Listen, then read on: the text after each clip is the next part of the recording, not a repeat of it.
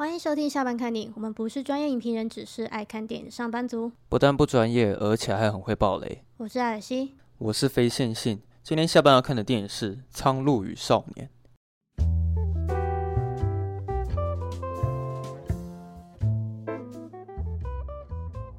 好像觉得有一些地方交代的不是很清楚，嗯，所以我不知道应该要说是他没有把故事讲清楚，还是说是。我没有看出他深厚的意涵。没关系，坦白说，我也没有看很懂。嗯，对，对啊，所以我看完的时候没有什么太多的想法。我我觉得他这部片蛮特别的地方是，他在日本几乎是完全没有任何宣传的。哦，对啊，对，我还蛮喜欢这个的。预告都没有。嗯，我相信很难有人可以做到这件事情。嗯，对。哎、欸，不过也因为这样，我去看的时候，的确是有一些惊喜了。哦、呃，对、就是、我，哎、欸，我好像也没有特别去看他的预告。哦，我也没有。他后来有预告是不是？台湾的有预告啊。台湾有预告，真的？但是台湾的预告前面好像我记得有写说，就是就是不要看的话，就是比较多乐趣这样。就是他有有一个警告这样。哦。对对，哦、就建议建议大家可以先不要看预告，先去看电影这样。嗯，嗯，那你看完的时候你喜欢吗？我觉得称不上喜欢哎、欸，哦，我也是哎、欸，称不上喜欢。嗯、对啊，它剧情其实掺杂很多它之前电影的一些有的一些那种符号，我觉得是是蛮多蛮多宫崎骏的影，几乎是把之前所谓所有的作品都集大成的感觉、因为你好像可以看到很多影子啊，什么神影少女啊、龙猫啊，然后霍尔啊，就是好像各个作品的风格。好像都有掺杂在里面这样子，因为其实这部片它不不论是在呃台湾或者日本，其实都还蛮两极的。嗯，就是大家都是要么就是可能觉得可能有比较有慧根看得懂人，可能他们会觉得很好看、很感人，有触动到他的心这样子。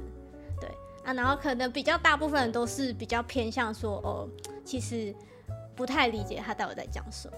不过那个我是知道说，他好像在日本的票房卖的很好了。哦，目前呃，我刚刚有查，就是截至好像是十月二十九号吧，是八十五亿日元，相当于大概十八亿台币。那是真的是蛮蛮惊人的。对，然后台湾台湾的话是一点五三亿台币，那也是很多啊。对啊，也是很多啊。所以就是，啊、我记得他好像那个票房好像就是也是。在台湾好像也都是，目前都在前三名吧。嗯，不过是也刚好说，现在最近比较没有什么竞争对手啊。嗯，然后它的那个版本居然是有 IMAX 版本这样。哦，对啊，嗯，所以你后来是？哦，我后来没有去看 IMAX，因为你说没有必要嘛。哦、然后后来我就去。那你觉得？那你觉得有必要？你看完之后？我后来是去看 Atmos 了。哦。啊，然后我看完之后是觉得说。呃，其实可以看 MX，不，它不是说，我觉得没有一定必要，对，没有一定必要。可是我觉得可以看的部分是在于说，它里面的视觉其实是非常丰富的。嗯，如果你在看 IMAX 的话，其实还挺有代入感的。这样，嗯，我那时候是这样想象的。你看，我们我们不是都觉得没有看得很懂，然后很多人都没有看很懂吗？嗯，然后就觉得说，其实好像你知道，就到了宫崎骏这种地位啊，嗯，就是。感觉就是感觉他基本上已经可以，呃，怎么讲，就是随心所欲创作自己想要创作的作品。嗯，就他他想做什么，他根本不用 care care 别人说什么，因为就是只要就是有挂上宫崎骏这三个字这个名字，就是就会有一大堆人就是会想去看。对，是没错了。但其实其实看完也不会觉得后悔，因为他的视觉是真的就是哦不难看啊，对，不是不难看，还蛮不错的，对啊。应该说，我觉得他很不错，但是他不会是我第一名的宫崎骏作品。啊，那你第一名宫崎骏作品是？就是神女神神隐少女啊。哎、欸、啊，我我是说我这啊，我好像是什么？好像是神隐少女，对对对，之前分享过。对，哦、神隐少女，嗯，对啊，我第一名看过太多次了。然后，然后再来应该是魔法公主啊。嗯，嗯主要主要是这两部。但其实我我、嗯、我看完之后我。我我给的一个解释啊，对，嗯、就是，呃，有点是在讲说做选择这件事情嘛，嗯，因为就最后不是就是那个他那个他叔公还是叔父不是有给他一个你说曾祖父哦？之类的，就是他曾舅公了，不好意思，他的祖先就是有有让他做一个选择嘛，嗯，然后就是有点呼呼应到那个日文原文的片名，你想活出怎样的人生？就是你想活出怎样的人生，就是你要自己去做那个决定，做那个选择，对。是不是有点牵强？好深好深的意涵。没关系，因为我真的没有很懂，没有看得很懂，而且就连宫崎宫崎骏自己也表示说，其实他自己也没有完全懂。哦，对，就他有公开表示，对，所以就是我觉得大家如果没有看懂也没关系。可是那个我是还没有看他的那个专业网站评分是多少哦，我是还没看。我现在可以来念一下。好啊。他在 IMDB 上是七点六分。嗯，对。然后烂番茄，我刚刚不知道为什么一直就是点不进去那个《苍鹭与少年》那个页面，所以我就只能看它最外面是显示是九十八趴。哦，啊，有看看得到是几个人评分吗？该不会就因为我就就点不进去，就点进去它就出现错误。哦，对，就不知道发生什么事情。反正我看到是九十八趴。啊，Metacritic 有它的页面吗？有，Metacritic 是九十一分。哦，那其实很高了。对啊，其实很高哎。对啊，啊，所以所以虽然说，还是说大家都觉得说不行不行，不能给太低分，就是会显得我我也没有啊，没有 sense 这样子。可是因为那个 他他这个评价两极的意思是说，可能一半的影评人是觉得超超喜欢，另一半觉得超不喜欢这样子。我在猜应该应该是这样子吧。然后我想要先讲一下我看完的想法，因为我我的还蛮。还蛮简短的，就是好啊，我觉得今天应该会很快结束吧，没关系。对啊，没有关系啊。嗯，我是觉得，哎、欸，好，因为我我其实当第一眼看到那个苍鹭出现的时候，我就开始有投入在这个故事里面，因为它片名叫《苍鹭与少年》嘛。是。然后我就开始很好奇，说这个苍鹭会。就是带入出什么样的故故事出来，这样。嗯。但是说实在，整部电影看完了，我觉得这个片名取得蛮烂的，因为那个苍鹭其实根本不是重点。哦，对啊。就是他的确是一个蛮重要的一个配角，但是其实比他重要的东西大有人在。所以你是不是也觉得原版的片名比较好？对啊，因为他既然都是改编小说，嗯、也不是改编小说，他既然的想法是来自于小说，然后去发想这故事，那你就干脆取那个名字就好了。那、如果你取这么粗俗，说一个苍鹭，然后就《苍鹭与少年》，那你为什么就不干脆一点，就直接讲说母亲与少年，或者是说什么夏子与真人就好了？哦，对，你懂吗？如果你既然要取得这么这么普普及到这么夸张的话，那你。就直接取什么夏子与少年就好了，嗯，对吧？啊，因为长路其实后来发现不是最重要的那个重点，这样。然后我是觉得它里面有一些我自认为的是缺点呢，就比如说，其实它剧情是真的有点松散，因为可能有一些观众看不懂，但我觉得不能怪他们，嗯，没有理解力不够好，因为我是真的有感觉出来说它有很很多的那个戏份。其实都没有讲的很很完整，他就跳下来。我觉得他蛮大一部分，他都是没有解释太多。对啊，他就是直接就就是就这样子，就紧紧接着发生。我也会觉得说，也因为这样会导致我那个情绪会很难一直衔接下去。对啊，就比如说哦，好像可能这几场戏很精彩，可是你又突然讲了一个新的东西出来，嗯、然后也不是特别集中。然后又再进入下一场戏，我我情绪会断断续续的。嗯，然后再是说，我觉得宫崎骏他这这一次作品要讲的东西实在是太多了，就是多到我没有办法很直接跟你说这部片这部片的重点是在讲什么。因为如果你你其实要我讲说这部片的故事大纲，我可以讲的很粗俗了，就是里面有一个少年，然后他要想办法拯救出他的他的母亲，他故事大纲就是这样子嘛。嗯，好。那，因为我觉得他整件事情是围绕在这个重点，然后他里面遇到的那个前面遇到那个夏子，因为他亲生母亲已经先过世了，对，然后那个夏子是他母亲的妹妹嘛，所以他应该算是他的继母，嗯、我这样讲应该没错吧？对。那我现在有一个很大的疑问是说，呃，我看到一半有感觉到少年呃真人他非常想要把夏子给救出来，但是其实我感受不到这方面的情感。就是因为我在我从前面看的时候，我是觉得他并他对夏子其实是没有爱的，就是我感觉不出来说他很爱他的继母，他甚至他话有点太少，知道吗？几乎没有任何台词。嗯、那我会觉得说，呃，他跟他继母之间是有一种距离感的。然后当故事进入到重点了，然后你看到他设法想要把夏子救出来的时候，其实我不知道为什么他一定得把他救出来。他有真的那么爱他吗？其实我会有这个问号。然后再是有一个地方我也看的最没有感觉的是，呃，真人他在踏入那个世界之前。他是不是意外的翻到了他生前母亲留给他的一本，那是日记吗？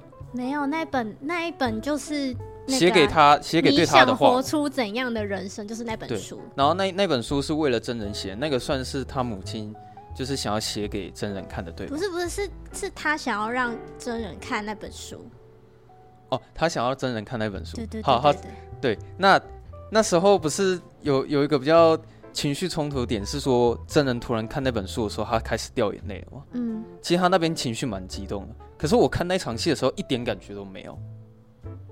哦，你你你看那边会觉得很感动吗？因为我我有发现到这个故事为什么会开始，其实是因为他看了那本书之后，然后他才决定要踏上这个旅程的。然后他当他看到那本书的时候，他开始掉眼泪，他觉得。哦，原来他跟他生前的母亲其实是这么的相爱，他他真的太爱他的母亲了。嗯，可是我并没有感受到这方面的情绪啊，因为毕竟他前面在交代说他母亲过世的时候，算是用闪回忆的方式跟你说他死在一场火灾里面，对吧？嗯，对啊，所以当就是那场戏出现的时候，其实我我自己看的是没有什么感觉这样子。嗯，然后好，接下来我我觉得这部片我一直看的。呃，算是说一直会有一种惊喜感，是因为就像是宫崎骏之前的作品一样，他会有很多很多不同的设定在里面。然后我也觉得这个是看他作品最大的乐趣。就像是你看《神隐少女》好了，是不是一直都有惊喜感？比如说，哎，怎么爸爸妈妈变猪了？然后想说，哎，有一个汤婆婆，哎，然后有白龙，还有无脸男，还有河神，就是太多太多，这这些都是。它里面的设定这样子，然后我也觉得这也是看宫崎骏最大的乐趣啊。你就是去欣赏宫崎骏的想象力，因为我我在看这部片的时候，我还是一直有这种感觉，就是觉得说哇，怎么世界上有一个人的想象力可以这么的丰富？因为如果是我的话，我我是真的没有办法想到这么多的东西这样子。对啊，那你自己看是不是《苍鹭与少年》？它里面也是非常非常多不同的东西在里面，然后有很多不同的元素。像可能苍鹭出现的时候，然后就觉得说，哎，好奇怪啊，怎么有一大堆青蛙全部爬在真人上面？然后在这个旅途当中，哦，你会看到说苍鹭其实是一个人假扮的，然后好像会看到一个魔法师，然后又看到了一个海盗，然后那个海盗就是，呃，他帮婆婆，对对对，就是那个婆婆这样子。然后看到那个海盗之后，你就觉得，哎，怎么又有又有哇啦哇啦？然后又看到了火美，就觉得说，哇，就是。宫崎骏的想象力真的好丰富，他一直加很多不同的元素进来给你这样子，对。但如果你要论故事层面的话，我觉得可能他想要讲的东西实在是太多，然后又没有办法每一件事情都可以这么集中性的去讲，所以我自己在看的时候没有办法对这部电影有太多的好奇心。因为其实我蛮，我是蛮开心说很多观众看完这部电影的时候都会去查影评，因为其实像我自己本身，我看完的时候，由于我其实不是这么在乎这个故事，嗯、所以其实我也没有想要去查影评的意思，你懂吗？嗯，像你之前可能看完有些作品，你不是会疯狂去查影评吗？那是因为你很在乎这个故事，然后你很想要知道说里面那些角色他他们心里的可能有些隐喻到底是什么。但可能《苍鹭与少年》他表达的方式让我觉得说不是那么的好奇，就是看完就觉得说好吧，我看完了，然后可能有一些地方我看不太懂，但是。我没有办法像其他观众一样，可以这么热情的去查很多的影评来看这样子，对吧？然后最后我讲最后一件事情就好，就是最后面结局的时候，我对于结局真的是有很多很多疑问啊。我是我是想听你怎么讲。首先是当那个舅公他在跟他说，你必须要摆出，就是这把这些积木摆好，然后要打造出一个和平的世界。我记得他的意思是这样子吧？嗯，然后其实你不觉得那那一段其实有点像《神隐少女》最后汤婆婆在请，就是千寻在猜说谁是他的父母那一边吗？然后千寻就说，这些猪里面没有任何一个人是我的爸爸妈妈。嗯，然后是不是在这部电影里面，真人那时候跟就是他的舅公讲说，这些所有的积木全部都带有恶意，所以我没有办法去做这件事情。嗯，然后后来舅公说，对，你答对了，所以我才想要你来当我的继承人。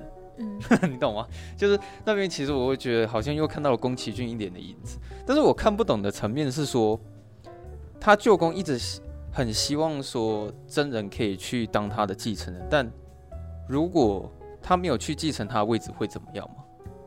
就是那个下界会会崩坏啊。对，应该说那个旧旧宫创造的那个下界会崩坏。对。嗯所以我就觉得说，那这件事情对主角来说，其实也不会怎么样啊。嗯，应该你你懂那个，你懂那个疏远。我对这个故事的疏远感。我懂，我懂你想说的。就是说，请问一下，真人跟这个下界的那个强烈连接，因为他的目的就只是想要把他母亲救出来而已。啊，他是活在人类的世界里面，那理当这个角色最在乎的就是人类的这个世界。那如果我是那个人，我会觉得说，哦，我现在知道另外一个世界。有可能会毁掉，可是其实说实在，那个不关我的事情。嗯、就是除非说，如果这个世界毁掉之后，我的呃死，我的亲人可能会死掉，或者是说会影响到我什么，那我可能真的是会很在乎这件事情。所以，呃，在这种情况之下，最后真人选择没有去当他继承人的时候，其实我一点都不意外。如果这个故事要好看的话，我觉得应该是说，你必须要有一个原因是强迫。真人他必须得去接下那个继承人，嗯、但是可能因为某些原因，他终究还是没有办法做这个选择，你懂吗？嗯、就是那种我没有感觉到说他选择这件事情是很痛苦的，我只是觉得说你最后想要回到真人世界，然后你并没有想要当那个继承人，那那也是理所当然，因为其实我，也是我如果是我，我也会这样想。那还有一个比较奇怪，我看不懂点是。最后那个不是有一个鹦鹉的大王在跟踪真人，然后到最后的那个场地吗？结果我那时候有点不知道看了啥小，反正那个大王突然冲出来就说：“哎，不行这样子。”然后他就突然出手干涉，然后去把那个积木堆起来。然后想说：“哎，不行不行，他快倒了。”然后快倒的时候，他把那个刀拿起来，然后把它砍成一半，然后整个下界就崩毁了。嗯。然后我在想说，请问一下，这到底什么意思？那边其实我也 我也不太懂。对啊，什么意思？就请问一下，那个大王就出现，然后做了这些事情，我我也不太清楚，那个整个前因后果到到底是怎么一回事啊？这样，但是其实这这个故事还是有让我感人的地方，就是尤其是最后面，当火美要回到那个世界的时候，他对真人讲了一句话，他说：“我到现在依然愿意，就是呃，他怎么讲忘了，但是就是说我愿意把你生下来，就是我。”呃，愿意当你的母亲这样。对，就是即使回到那个世界，最后的结局是被火烧死，但是他还是愿意回到那个世界，因为因为当他回去的是他才可以把真人生下来。然后，对，对我觉得这点其实很感动。嗯。那当真人其实跟他讲说，可是你这样就会被被火烧死。嗯。可是火美就回答他说：“你不用怕，因为我不会怕火。”对，他不啊。这句话是这句什么？这句话什么意思啊？对，因为他不是如果他成为。真人的母亲的话，他不是最终会被火烧死吗？所以我有点不懂，说他不怕火的意思是什么？嗯，就我觉得应该应该是有点在呼应他在下界的能力吧。哦，他在下界能力不是用火啊。所以当他来到人世成为母亲之后，真人说没关系，我不怕火，就是有点，我觉得可能也没有什么特别的意思吧。我感觉这部电影好像。要么就是有很深的，就有些部分；要么就是有很深的含义，就是可能包括就是有有一些角色，他有一些代表的人物啊，不然不然就是其实他说那个话，就是基本上就是表面的意思。哦、好吧，那那这件事情就算了。那还有再来是，我也觉得有一个地方有点奇怪的是说，为什么夏子他会主动走到那个世界里面？他到底是主动过去了，还是被引诱过去的？我觉得他是主动过去的。那他为什么要主动过去？我觉得可能因为，如因为呃，应该说夏子他要过去的目的是因为他的小孩就是要继承那个下界嘛。嗯，对。那我觉得会不会是他对那个真人有亏欠？亏欠，或是对他姐姐就有亏欠，所以他愿意就是代替让他的孩子代替真人去。哦，有这个意思是不是？对我，我就其实有有看啊。坦白说，就是网络上真的众说纷纭啊，就是很多人都有各方面的想法。嗯，对。然后就是其我有看到其中一个就是说法是这样子啊，就是说他就是要就是代替真人这样子。哦。然后去把他的儿子生下来，然后让他的未让他儿子未来可以继承这个下界，这样。对。嗯，因为其实我我没有看任何的影评了，就是我刚刚讲的那些其实都。还蛮纯粹的，你知道吗？就是看看完电影是什么想法，其实就是什么想法。嗯、还没有，我就是没有去看其他影评这样子。嗯、然后，因为那场戏我我觉得它很重要，但是我我好像又起烧不到我的养劲。你是说他？你是说他到产房去救夏子那一对那一场戏？因为他去产房那边要去救他的时候，哎、嗯欸，那时候夏子不是说你赶快离开这里？他第一次喊他妈妈，对不对？对啊，然后后来他就跟真人说：“嗯、我最讨厌你了，你赶快逃吧。我”我我听得出来，其实他是故他是故对他故意要这样讲，因为他希望嗯呃真人要逃离那个地方。嗯，对，但是我我不知道说为什么他要那么坚持，就是待在那个世界里面，而且他就是不想走了。就是当因为真人的目的是要把他救出来，嗯，可是夏子他不想走了，嗯，你懂吗？所以那那场戏我也会有这些疑问了。嗯，对，大概就是这样子。然后。我这个有可以可以分享一下，这突然有让我想到以前我那个，你知道大学毕制的时候，我看到同学做一个作品，然后突然想起一件事情，就是我看了，就是我看他的作品，然后我完全看不懂他那部电影在在讲什么，然后尤其是那位同学的作品里面啊，有一只麻雀在结局的时候飞过镜头，然后他很坚持说。一定要拍到那个画，代表自由啊！他他，他对对对，他就说他他为了那颗镜头 NG 也不知道几好几十次这样子，然后嗯，我就说，请问一下，你那个结局最后突然有那个麻雀然后飞走，到底是什么意思？然后他就说，哦，这是代表说主角他受伤的灵魂得到了解脱这样。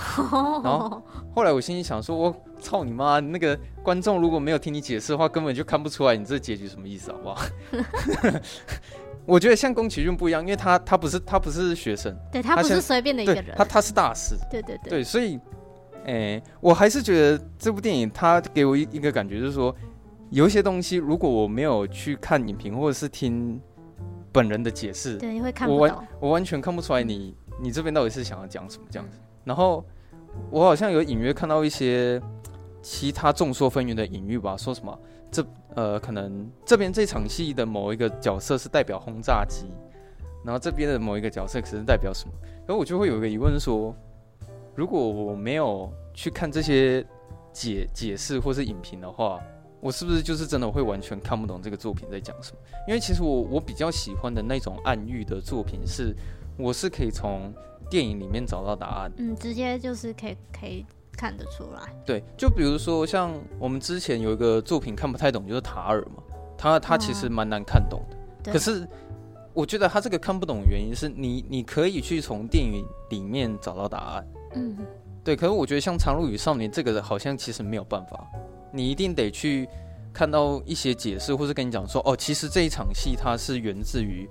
你想活出怎样的人生？那本书里面，然后它是代表里面的什么东西，然后象征着什么、嗯、什么画面这样。嗯、但其实我我自己本身对这件事情不是那么感兴趣，嗯，对吧、啊？因因为我还是比较喜欢那种看不懂的感觉，是我是可以从电影里面找到答案，嗯、就是像《长路与少年》很抽象，应该是这样讲。对，很抽象。对啊，我我我讲完了啊你，你啊你你看完是什么感觉？我说也是，我没有看懂啊。Oh. 所以我是有去查一些资料，嗯，哦，可以，我觉得可以简单分享几个可能，呃，帮你解惑。哦，好，反正我已经讲完了，就简简，单分享。对，因为就是我坦白说，其实我真的也没有看懂。然后那时候当他那个结束，然后开始在跑那个片，我就说哈结束，但是不知道为什么，就是可能就是心里有点闷闷的吧，嗯、不知道是不是因为看不懂，嗯，就觉得就就心里有点闷闷的。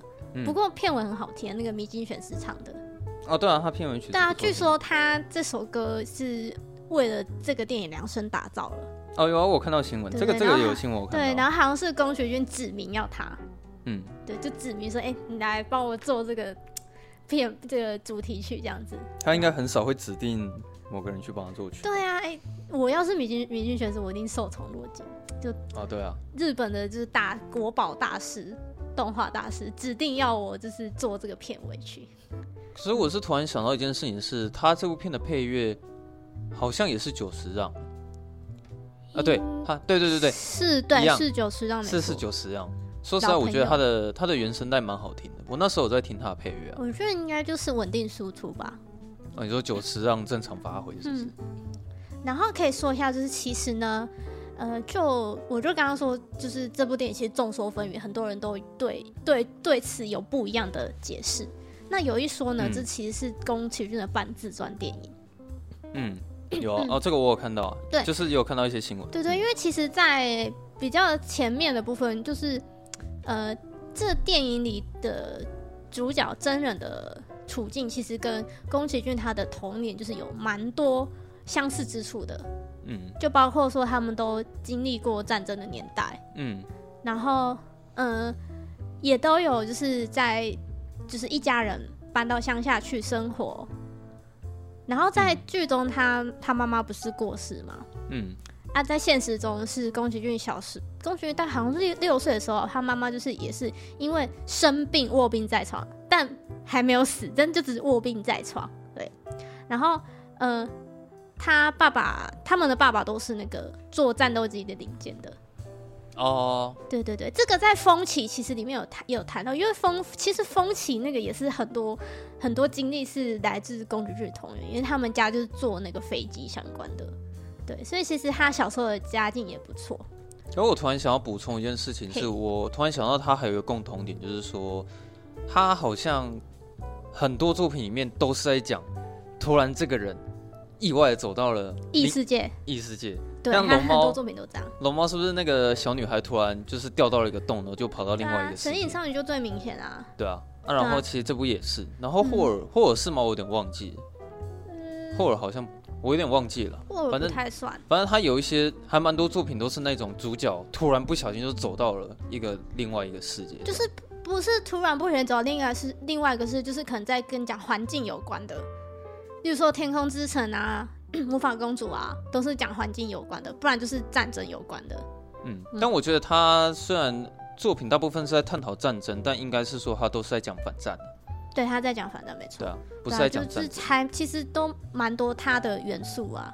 嗯，对吧？然后最重要的点就是，宫崎骏小时候就是因为也是有看过《你想活出怎样的人生》这本书。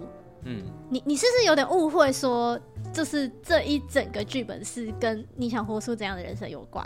没有啊，我刚刚就有说，我知道这个他只是从这这本书里面获取灵感的。哎、欸，对，可以这么说，对，他从这本书里面获取灵感，对，所以就是包括呃，就是呃，反正就是就是他看了他小时候看了这个故事，就是有影响到他，嗯，然后包括就是那个真人他在电影里面。他其实也是，我觉得他处理的很不明显。嗯，就是其实真人看完这本书之后，其实他他的价值观是有改变的。呃，很明显啊，就是突然就变了这样。可是我不知道为什么。没有，但他就是变得太突然，就是他没有一个循序渐进。没有，因为我觉得这个问题点是说，我根本不知道那本书的内容，它里面都在讲什么。对，对，没错。对，因为我们都不知道那本书的内容，啊、所以就不知道他为什么变。但是可以明显感觉到说，哎，他好像因为看了这本书，所以他可以有一些不一样的启发，变了。对，因为其实一开始你可以看，可以感觉到说，真人他就是因为他经历了战争，然后他的母亲去世，然后他被迫跟爸爸一起来到，就是算是比较乡下。然后那个乡下是好像是他母亲的家族的呃所在的一个别墅吗？嗯，一个一个，反正就是他他们他们家族有的地这样子啊。嗯，然后他爸爸又跟他妈妈的妹妹结婚。其实我那时候看到那的时候，我是觉得有点就是这样，有点奇怪啊。对，有点奇怪。但我查一下资料，好像在以前那个年代是很常见的。嗯，因为以以前人就是呃。很容易动不动就会可能就是可能有战争，或是可能医疗比较不发达，嗯，可能很容易不小心就就就去世了，嗯。可是我觉得，那个真人对继母的立场很模糊，因为我不知道他到底讨不讨厌这个继母，他好像也没有讨厌他。我觉得有抗拒吧。但我觉得，然后我在想说，我看不出来他有很讨厌他，但是我也看不出来他也很爱他，所以我就觉得真人对这个继母的那个态度很模糊。因为我觉得是抗拒，因为你你你站在真人的立场想，就是你突突然你爸爸要就是再娶一个新的妈妈，然后那个妈妈就是跟你原本的妈妈长得还有点像，然后她还是你妈妈的妹妹。就就是，如果我是真人，而且他他那时候几岁？可能十二三岁嘛，就是青少年的年纪啊。就就想必他内心可能，我觉得他可能有很多愤怒吧，在我看来啦。可是我觉得这就是我最看不懂的地方啊。呃，我跟你一样，我感觉出来真人对继母有点抗拒感。然后看了那本书之后，他决定要冲进去救救他的继母。嗯，为什么这样？哦。对吧？我猜应该可能有一些观众可能又可能会骂我们吧？啊，你就是看不懂这部电影啊！对啊，你们就什么说说我们都乱讲，有没有 瞎鸡巴乱讲？对啊，我们就瞎鸡巴乱讲啊！好，如果有看懂的话，可以来 可以来指教一下。说对啊，因为我觉得我其实我在前面，其实我我那时候看到他用石头砸他自己的时候，我有点不太明白耶。哦，你说他在自残的时候，我也看不太懂啊。对啊，你有觉得为什么吗？我那时候也看看不懂啊，就是他好像他自残了之后，然后回去他爸爸问他说：“请问是谁欺负你？我帮你讨回一个公道。”他还不讲，然后他也不讲，然后他说没有了，我只是摔倒而已。对啊，对啊，这个这个我看不懂。我但是 我，我没有答案。我我那个当下没有看懂，但是我后来我想一下，就是会不会是他有点想要用这样子来让爸爸注意他吗？嗯，我觉得这个需要有人解释了。对，我这对啊，这个需要有高人指点。我记得还有一说一一一说是，就是其实他心中是带有恶意的。哎，好，然后这个这个说法我觉得蛮像的，啊，他的确是蛮有恶意。对对，而且而且石头石头可能又呼应，就是后面那个石头。好，不知道我乱讲，就是我我没有想到这么深呢，啊。啊，没想到是吗？好，对，太深了，太深了。可是那个。血，他那个喷血的画风会让我觉得说，这个会不会死翘翘？欸、对呀、啊，他那个喷血喷超多的 哎。对啊，蛮大一坨的。然后我突然，我我突然想到一个，是那个你第一次看到那些婆婆在那里转来转去的时候，有没有觉得 有点怪怪？哦、我觉得那个这部片很像是那个宫崎骏，他又请了固定班底来演。就是我觉得你讲的那些人会让我想到《神隐少女》里面的那些工作人员。就是他们是，不是，是有点圆圆圆的，然后前面挤在一团在那边。对对对对，然后 他们工作，因为《神隐少女》的工作人员不是也都长那样嘛，在汤屋里面工作。然后我我也觉得说，好像汤婆婆也有参与演出吧。嗯，然后反正他就他就把自己弄受伤了嘛，然后就突然苍鹭就第一次，哎，苍鹭不是第一次现身，这是是第一次跟他说话嘛，对不对？嗯，就跟他说哦，你妈还没死这样子。嗯，对。然后后来他就，对，后来就发现那本书。然后他们在看那本书的时候，那个什么什么夏子，他就看到夏子就是要要跑到那个异世界里面去了，对，嗯、所以他就跟他就跟着一起过去，然后他们就进入到那个下界，嗯嗯，然后到下界之后的那个什么，就还遇到那个物质年轻的时候，哦、那边我也看不懂是那个娃娃到底是什么意思。哦，你说那个灵魂吗？嗯，不是不是不是娃啦娃啦，是那个婆婆的娃娃。哦哦哦，你是说那个护身符吗？对，还是说他不是他他不是那个时候真人不是在那个桌子底下睡觉嘛？然后旁边不是算是有那个婆婆算一种结界嘛？就是有摆一个那那些婆婆的雕像。我记得他有跟他交代说，你千万不能碰这个东西。哦，对啊，为什么？啊，他最后不是碰了吗？啊，对啊，为什么？然后我也不知道发生什么事。你也不知道为什么？没关系，我也不知道这个，这个我没有查到。然后还有前面刚刚有个地方，我突然想到，我看不懂的是为什么第一次真人看到苍鹭的时候，他就下定决心要把他杀死。哦，对啊，为什么？因为我记得他们第一次见面，好像是苍鹭是不是直接去他的窗户那边？对。然后好像。那个真人就说，就把他给赶走，走开，走开。还是他觉得他在骗他，因为他知道他妈妈不可能还活着。没有没有没有，在那之前，就是当他们初次见面之后，真人就下定决心要把他杀死，然后还去做那个武器啊，然后弓箭啊什么的。嗯、但我其实不知道为什么，你看到有一个苍鹭飞过来，然后你就觉得说，干，我一定要把他杀了。而且他前面宫崎骏还把他弄得好像很有深深意的内涵，你知道？他就因为那个夏子还讲了一句台词，说什么？哦，通常那一只苍鹭其实不太常会下来这里，好像不太常会主动来这里什么的。他就讲了一句这种非常神秘的一句台词，这样子。啊，结果那个就是真的，一看到他的时候，他就觉得说，干，我一定要把你杀了，这样。嗯，我也不懂说为什么他很坚持前面的时候就是要杀死他。对耶，我没有想到这个，但是。被你这么一说，我也不知道为什么。对啊，我觉得就是 充满了各种疑问。嗯嗯，大概就这样子。如果有网友就是有很多答案的话，是可以跟我们聊一下。然后你刚刚说，就是为什么那个他突然要救，就是突然那个在产房要救他妈妈那边，嗯，救他继母那边，嗯，就就其实就有一个说法是，就是反正他就是受那本书的影响啊。没有，我的疑问是说，我知道他要去救他。我的疑问是说，嗯、为什么夏子坚持要待在那里，然后他不想走了？哦，所以你的疑问是在夏子，因为他他的这个解答很前面就有了，就是他看了那本书之后，就是要去救夏子。但我我前面的疑问是说，我不知道为什么他看完那本书，然后他对继母的态度就变了。嗯、我的疑问是这个？嗯，所以是 是不是真的还是要去了解一下那本书到底写什么才？可以更懂这，可是我觉得这也是另一个乐趣啦，因为其实我查了一下网络上的那个评论，其实基本上是看不完的哦。对啊，就是我觉得大家都有很多讨论，各个影评其实都有在讨论这件事情，我觉得这也是另外一个乐趣了，对吧？嗯，我觉得，我觉得，我觉得最后最后就讲一下那个什么他的那个什么什么什么什么，到底是谁？叔公吗？哦，你说他舅公？哎，他舅公还是叔公？就是就是他不是说他。他那个积木有十几块，十二还是十三块吗？对啊。然后那个就是其实是代表说，包括《苍鹭与少年》这一部，就是宫崎骏所导演过的作品。哦，总共是十三部，是不是？哎，对，就有那一些。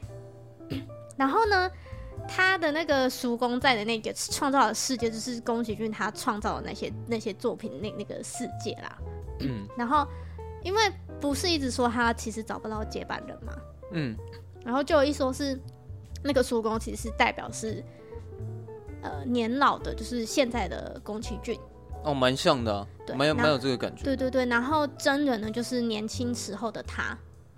哦，对啊，对哦，这样解释我还蛮喜欢。对对，就有点他要跟自己对话，嗯、亦或是他要跟那些现代年轻的，不管是动画师啊，嗯、或是一些创作者，嗯，就是。有点想要跟他们喊话啦，这个解释还不错啊。对，就就有有有这个说法啦。嗯，嗯，那时候是没想到这个。嗯，然后那个石头那个，就就最最后他他拒拒绝那个字，我我我也不是很懂啊，是说，你说大王出现的时候吗？对啊，那边那个鹦鹉我不太懂是什么意思。嗯，就是他前面的他前面的举动我都看得懂。但就唯一最后最后一个动作我看不懂，就这样而已。我我我只记得我有看到有一篇，他是说什么鹦鹉代表的是呃观众凑热闹的。如果是这样的话，就跟我前面讲的那件事情一样啊，就是好像这这这这些事情，如果你没有去听一些解释的话，你根本不可能从这部电影看到。而且解释太多，你真的看不完。哦，对啊，嗯、每个人想法不一样，但我觉得这对啊，可能是这部电影好玩的地方，每个人解读都不一样，对啊，就看你怎么解读这样。我觉得好像我们也不不不用说一定要那么刻意去找说，哎，正确答案是哪一个？嗯，其实主要是看你说你比较喜欢哪一种解释。因为我觉得就好。这这部片你这真的不会到不好看啊。我觉得、啊、我觉得在观赏的这个途中，就是其实也是。就像你说，我觉得就是会被宫崎骏他的创意给惊讶到，嗯，就是哦，原来这边还可以这样哦，对啊，哎，我是没想到那只苍鹭的真面目长那么丑啦，哦，你不会觉得那苍鹭长有点丑吗？哦，对啊，它造型是，可是我觉得它里面有一些角色其实就是长得就是长那个样子啊，嗯，就有点像有点像动物的，有一些有一些人就长得有点像动物的感觉吧，嗯，对啊，就像是《身影少女》里面有一些角色看起来有点像青蛙，哦、对吧？哦，你说那只被无脸男吃掉的那个啊？对了，就是可能甚至有些人的造型可能也故意画的有点有点奇怪这样，但我觉得那个就是他想要表现出不同人种的那种画风而已。嗯，对啊，对啊，所以我觉得不管你有没有看懂，就是你喜不喜欢，或是就是你有没有去查资料，我觉得都没关系。我觉得还是蛮。就是建议大家可以去看啦，嗯、因为毕竟宫崎骏这个年纪了，嗯、你还有多，多少不算多少啊？看一部少一部，你还有多少机会？就是可以看到这个算是超级大师的这个作品，嗯、我觉得算是很很难得啦。嗯，对啊，所以而且我觉得去看 IMAX 也不错啊，因为它很多视觉其实都还蛮好看。我好像是看 IMAX，我也忘记了，因为我我我我今天在回想的时候，其实我一些片段忘记了，因为我好像是。找你好像一两个礼拜看，对啊，哦对啊，你其实我在回想的时候，是其实有有些有些地方就是没有那么清清楚这样子。可是我自己在回想的时候，我也觉得这部片不太好回想，因为它太散了啦。呃，它的它的场很多，对，就怎么讲，好几场戏啊，对啊，就是它的反正它的场很有好几场就对了，所以要回想起来，角色也很多，嗯，他角色也很多啊，对啊，然后那个海盗。的那个感觉让我觉得很像是，他那个形象很像是那个《神隐少女》里面的那个大姐。谁？你再说一次。《神隐少女》里面不是有一个在锅炉爷爷旁边工作的那个大姐吗？哦，就是。我觉得那个形象，对，那个形象蛮像她的。好像有点这个感觉。对啊，也是固定班底。他就一路上真的是遇到很多人啊。嗯。然后帮帮助他。嗯，对啊，大概就这样吧。对大概就这样吧，对啊。哦，我刚刚查到宫崎骏已经八十二岁了。嗯。对啊，现在很多创作者差不多都已经这个年纪了。嗯。对啊。因为之前好像有人在 IG 问我们，可不可以分享《长路与少年》？哦，对啊。对对对。可能这集会让你有点失望。对，可能这就让你失望，因为我们真的就是其实也没有完全看懂啦。嗯。哦，对啊，就是可能没有办法。让你知道你可能很想要知道的答案，这样。对，那如果你有什么，就是不管是那一位听众，或是其他听众，就是如果有什么，诶、欸，可能你知道的，你想要跟我们分享，嗯，就都可以直接来跟我们讨论啊，对吧？嗯嗯，好，那今天就这样吧。好，那就是一样，喜欢我们节目的话，欢迎到 Apple Podcast 帮我们五星评分一下。那可以留下你的留言，分享出去，让大家可以一起下班看电影。嗯，然后如果你想要跟我们聊天的话，随时都可以私讯我们，只要我们有看到讯息的话，就一定会回复你。嘿，没错啦，那我们就下周四下班见喽，大家拜拜。好，拜拜。